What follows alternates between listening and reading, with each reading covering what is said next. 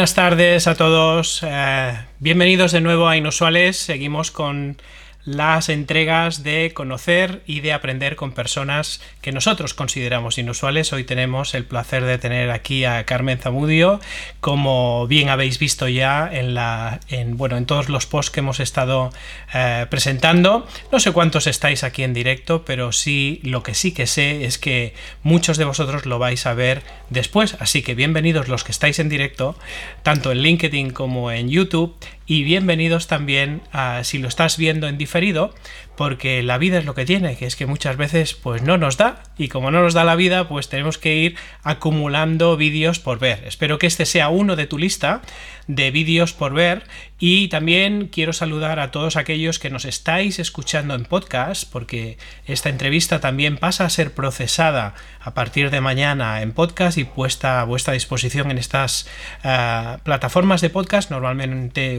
usamos pues Spotify, pero está también en tanto en Apple como en Google, etcétera. Hay muchas de las plataformas que también usamos y si es tu caso que estás escuchando este podcast al cabo de pues días de, de, haber estado viéndolo, pues que sepas que aunque ahora lo estés escuchando no estamos enseñando nada más allá de lo que te puedes perder de vernos las caras, ¿no? Y hablando de vernos las caras, voy a voy a dar paso a Karma, que tenemos aquí a Carmen con nosotros. ¿Qué tal, Carmen? ¿Cómo estás?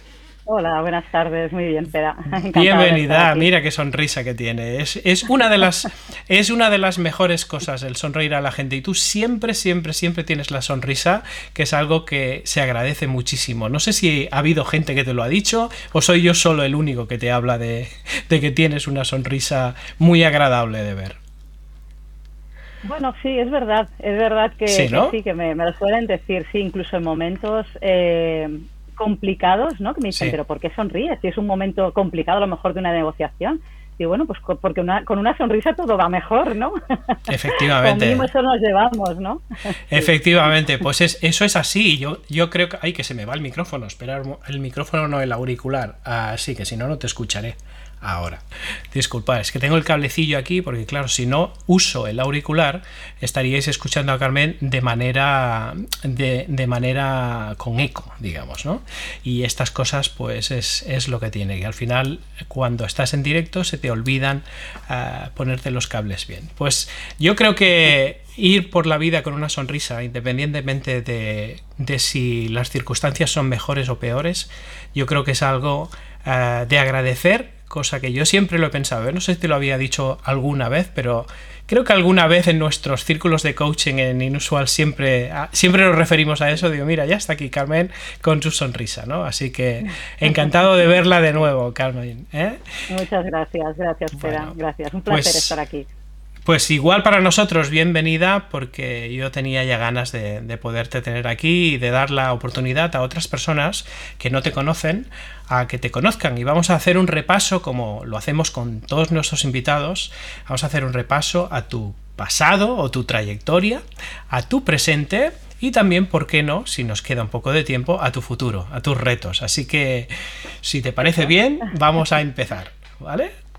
Muy bien, perfecto. Pues a ver, yo soy Carmen Zamudio y mi historia eh, de emprendedora inusual, pues eh, empezó con 27 años. Yo vengo de una familia emprendedora, eh, donde lo más fácil hubiera sido, bueno, después de estudiar me fui a trabajar fuera, luego dije, bueno, pues ayudo a la familia porque es un reto codirigir un negocio, ¿no?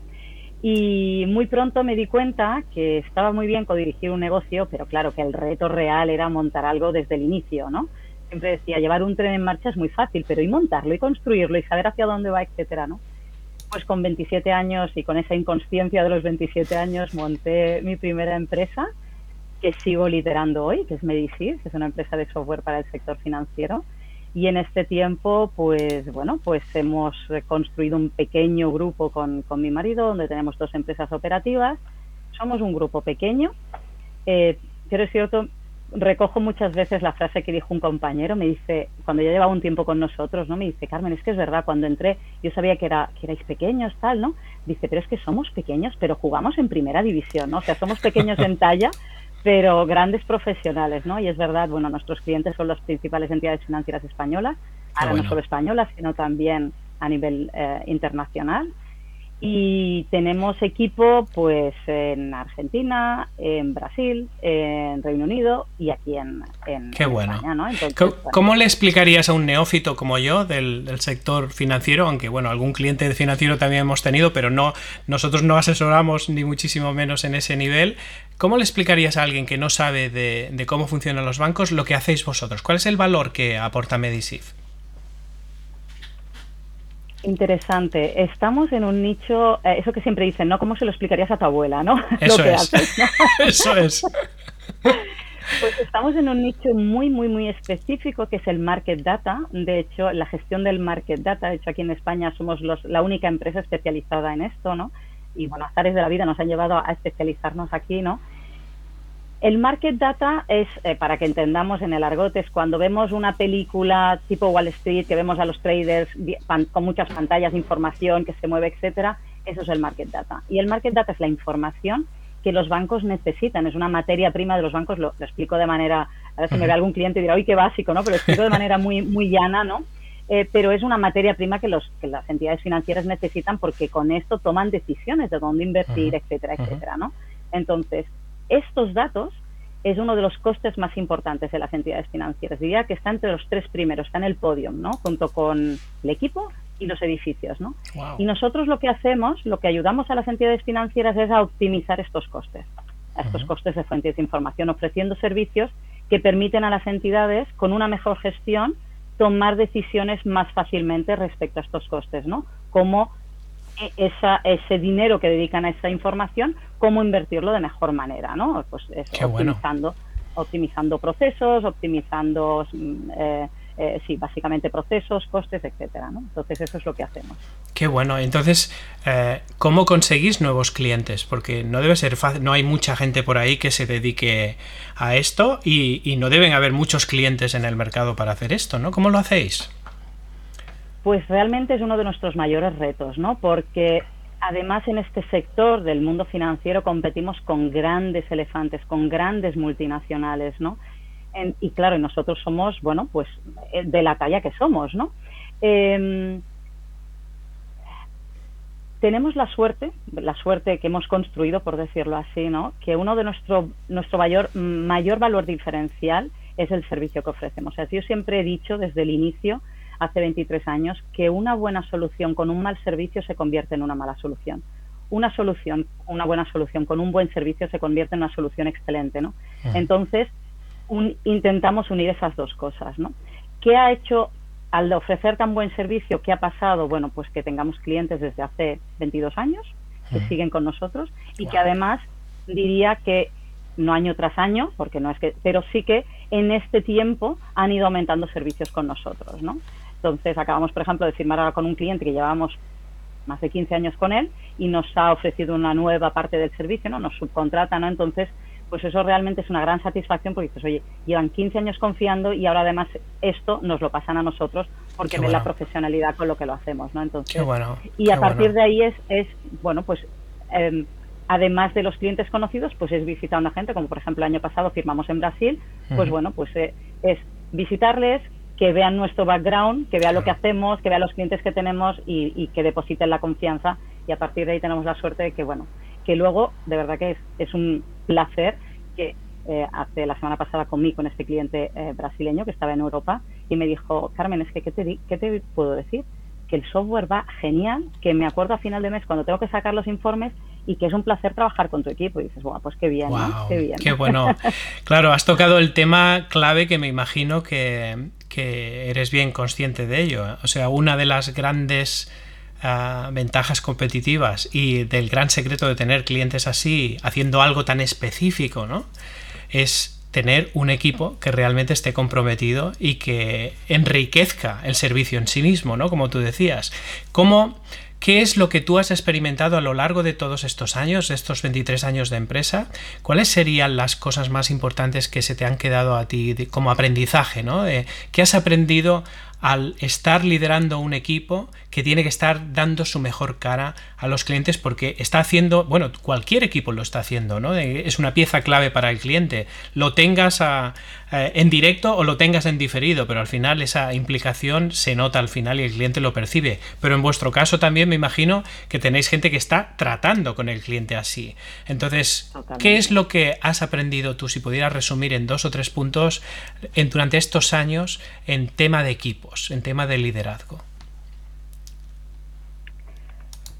Pues eh, para mí es, lo esencial, o sea, el equipo es, es básico. O sea, a, mí a veces me dicen, o sea, yo siempre digo, si a mí me felicitan porque yo, Carmen, que soy la fundadora, ofrezco un buen servicio, eso no, no tiene ningún mérito. El mérito es que yo vaya a Madrid y me diga, oye, tal persona, chapó, qué bien, ¿no? ¿Cómo se consigue eso? Yo creo o por lo menos es mi experiencia, ¿no? Porque todo esto además ha sido el prueba, o sea, empecé con 27 años, o sea, mm, mm, prueba-error, ¿no? Em, para mí la clave es desde dónde lo haces, es la autenticidad. Yo recuerdo cuando empecé me decían, ¡buah, de la gente no te puedes fiar! ¡Buf! Mm, ves con, o sea, no se lo digas todo, cuidado porque te van a dejar, eh, ¿no? Te van a abandonar tal, tal. Y yo es que no resonaba conmigo. Entonces es no, desde el inicio tienes que ser auténtica y y el equipo es, o sea, es que es una, o sea, es que es como tú. O sea, yo no puedo hacerle algo a una persona de mi equipo que no me haría a mí misma, ¿no? Entonces yo creo que la autenticidad y, y realmente sentir que no es alguien que trabaja para ti, sino realmente alguien del equipo, o sea, que sois uno, que, que vamos a una, yo creo que esa es una de las claves, ¿no? El siempre buscar un win-win. Yo no, en ninguna relación, sea de equipo, sea con el cliente, no concibo el estar negociando y estar pensando a ver si se la cuelo. Para mí no es, o sea, no entra en mi, en mi filosofía, ¿no? Y creo que eso es clave, ¿no? Porque cuando hay conflictos, puedes poner las cosas encima de la mesa y decir, oye, tú lo estás viendo así, mira, te explico cómo yo lo veo, y a, y a partir de ahí que salga una solución, ostras, no había visto tu parte, vale, ven, pues vamos por esta solución, ¿no? Entonces, eh, yo creo que el buscar siempre ese win-win es también muy importante, ¿no? eh, y, el, y lo que decía del desde dónde la autenticidad, creo que es básico. Es decir, si tú eso lo haces, y hablo por mí, ¿eh? desde, bueno, voy a poner una buena cara, le voy a decir que es genial, pero por dentro voy a estar pensando que no sé qué, y eso no funciona. O sea, si, si tú estás transmitiendo algo, tiene que ser como lo, desde dónde lo haces, ¿no? Igual que cualquier persona, Claro, porque eso luego al cliente le llega. Entonces, la energía desde, desde la que se ofrece el servicio, desde la que se establecen las relaciones, yo creo que eso es básico, porque el cliente nota si eso viene desde una sinceridad y desde un realmente te estoy ofreciendo el mejor servicio porque quiero que tengas el mejor servicio, porque no quiero que tengas una incidencia, porque quiero facilitarte tu trabajo, a lo estoy haciendo por dinero y a ver si te callas ya y acabo pronto, ¿no? Eso se nota al final, ¿no? No sé si y cuando las lo que me preguntabas. Desde luego, desde luego, claro, podríamos seguir y seguir, ¿no? Pero y desde cuando vienen magras, por decirlo así, ¿no? Que decimos de vez en cuando, ¿no? Cuando los problemas están ahí y, nadie los ha llamado, pero están y aparecen eh, del, tipo que sea, ¿no? Y empieza a haber pues eh, tensiones o, disfunciones cosas que se esperaban de una forma y han salido de otras, etcétera, imprevistos, ¿no? Como hemos tenido con la pandemia, por ejemplo, un montón de cosas que todos nos encontramos. Ah, tú dices, bueno, una de, una de las cosas es que sonríes. Eso está, esto ya es algo inusual en ese aspecto, ¿no? ¿Qué, podrías decir tú? Ah, ¿Cuál es la mejor manera que tú, que tú abordas una situación adversa desde una perspectiva de pensar en el equipo. ¿Qué es lo que tú dirías a alguien eh, en base a lo que tú has experimentado y has podido aprender en cuanto a eso? Pues mira, esta, semana precisamente, en la semana pasada tuvimos una situación imprevista, eh, o sea que lo tengo muy fresco, y para mí ahí es, es la sinceridad, y es, o sea, es atacar el problema lo antes posible. De nada sirve esconderlo, tal, no sé, decir, oye, ha pasado esto, venga, lo ponemos encima de la mesa y vamos a buscar entre todos una solución. Es algo imprevisto, no nos imaginamos que podía pasar, pues entre todos soluciones creativas. ¿Cómo podemos salir de ahí? ¿no?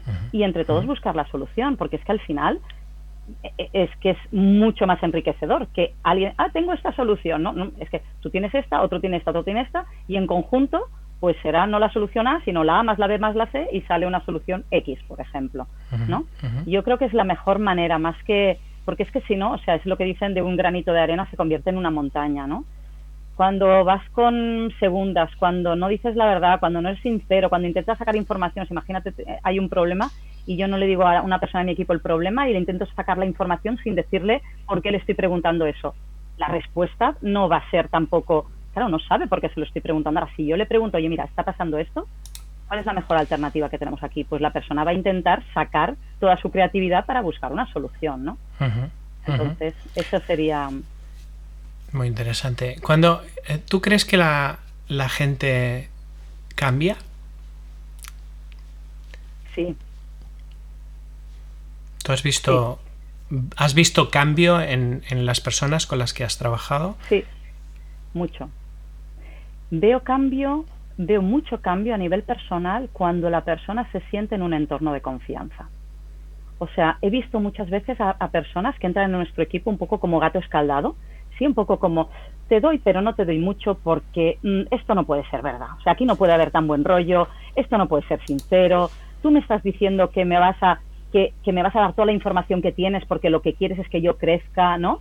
Pero muchas veces es como, esto no, no, puede ser verdad. Pero cuando ven que el resto del equipo es, oye, sí, es que aquí compartimos información. Aquí no es compito tú conmigo, no, aquí es lo que yo tengo, lo comparto contigo porque tú estás aquí para crecer, igual que Carmen en su día lo compartió conmigo para que yo creciera, ¿no? Entonces, cuando la persona se siente en un entorno así, entonces es como que se deja ir y dice, vale, pues ahora yo también lo doy todo y venga, y ahora sí que venga, vamos a crecer todos, ¿no? Y se nota mucho en ese compartir porque además todos somos muy diferentes, ¿no? Entonces, cada uno comparte desde desde su persona, ¿no?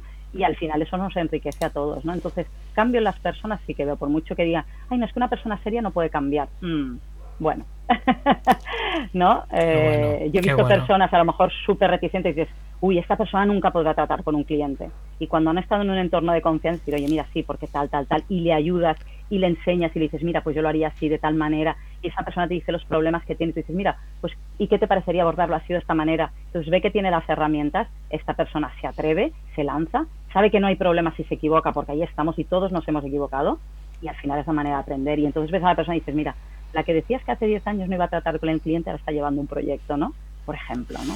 Y muchas veces que, que lo que nos pasa también es que nos perdemos gran parte del talento latente que está en nuestro equipo, ¿no? Si no nos interesamos lo suficiente por la persona, nos pasan los años y, no te das cuenta hasta un día de golpe y porrazo de decir, pues yo no sabía que este o esta sabía hacer esto, ¿no? ¿Cómo, cómo puede ser, ¿no? Qué, importante es ver un poquito más allá del, rol que la propia persona tiene dentro del equipo, ¿no? ¿Cómo consigues tú, eh, Carmen, en, en vuestra empresa, el hacer que cada persona se sienta eh, comprometida con el propio propósito de la compañía y además sienta que crece cada día. ¿Cómo lo hacéis? Eh, pues eh, yo creo que para nosotros, yo siempre digo que para mí la empresa, además evidentemente satisfacer las necesidades de nuestros clientes, es un vehículo para que todos los que estemos en la empresa crezcamos. Si no, no tiene sentido si no es como, mm, no podemos estar tres años haciendo lo mismo, algo falla, ¿no? Entonces, el, el, el que cada persona del equipo sepa que ese es uno de eso es uno de nuestros objetivos, el que todos tenemos que crecer, creo que eso facilita porque luego en el día a día nos ayuda a ¿Cómo lo identifico? Pues con reuniones. O sea, en este caso es mucho one to one, one to one o muchas veces es pues con una persona líder de un área, por ejemplo, del departamento técnico, es transmitirle esto para que esta persona esté al tanto y vea, oye, esta persona parece que le gusta más desarrollar en esta tecnología o tal, ¿no? Entonces es estar un poco alerta de en el día a día y luego tener reuniones específicas para decir, oye, ¿cómo estás? ¿Cómo te sientes? De todo lo que estás haciendo, ¿qué es lo que más te llena? ¿Qué es lo que más te gusta? Eh, dónde tienes dificultades, hacia dónde te gustaría ir, cómo te podemos ayudar, ¿no? Bien sea con formación interna, con formación externa, ¿no? Y es estar un poco ahí y, y sí que nos bloqueamos una vez al año como mínimo una reunión, llamamos de balance, pero es para, o sea, nos obligamos a decir, no, tiene que ser una reunión que va a durar a lo mejor dos horas, donde vamos a hablar de todo esto y, bueno, ¿qué, no? Hacia dónde quiero ir, etcétera, ¿no?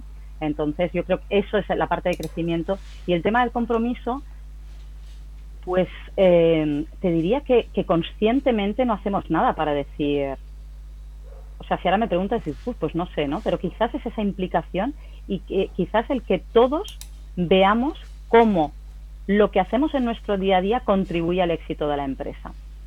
¿Cómo lo hacéis eso? ¿Cómo, ¿Cómo consigues dar esa transparencia de que lo que hace una persona ah, tiene una relación directa con el resultado de la empresa? Porque hay veces que quizá no está ah, cerca del cliente, ¿no? Si es un comercial, por ejemplo, o algo así, se consigue la cuenta, un nuevo proyecto es como muy fácil, ¿no? Pero ¿qué hay de aquel que está ahí en la retaguardia, ¿no? ¿Cómo consigues darle visibilidad a, esa persona?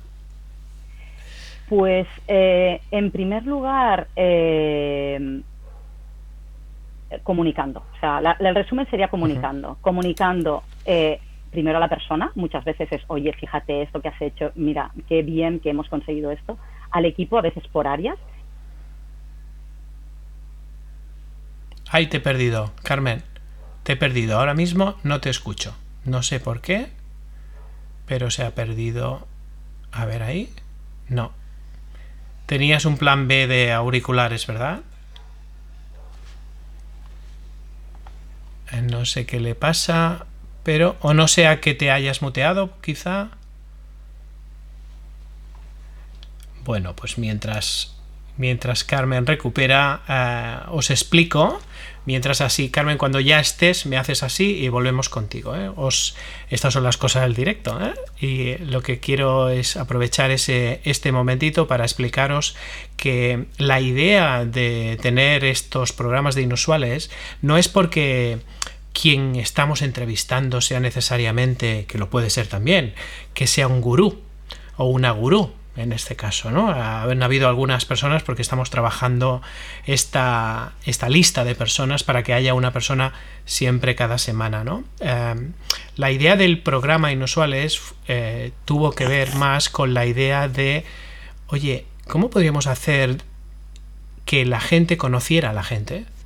Eh, yendo como vamos, eh, que no tenemos espacio para nada. Muchas veces, pues por ejemplo, en, en Inusual Club somos 463 personas, si no mal recuerdo. Está bien esta mañana, ¿no?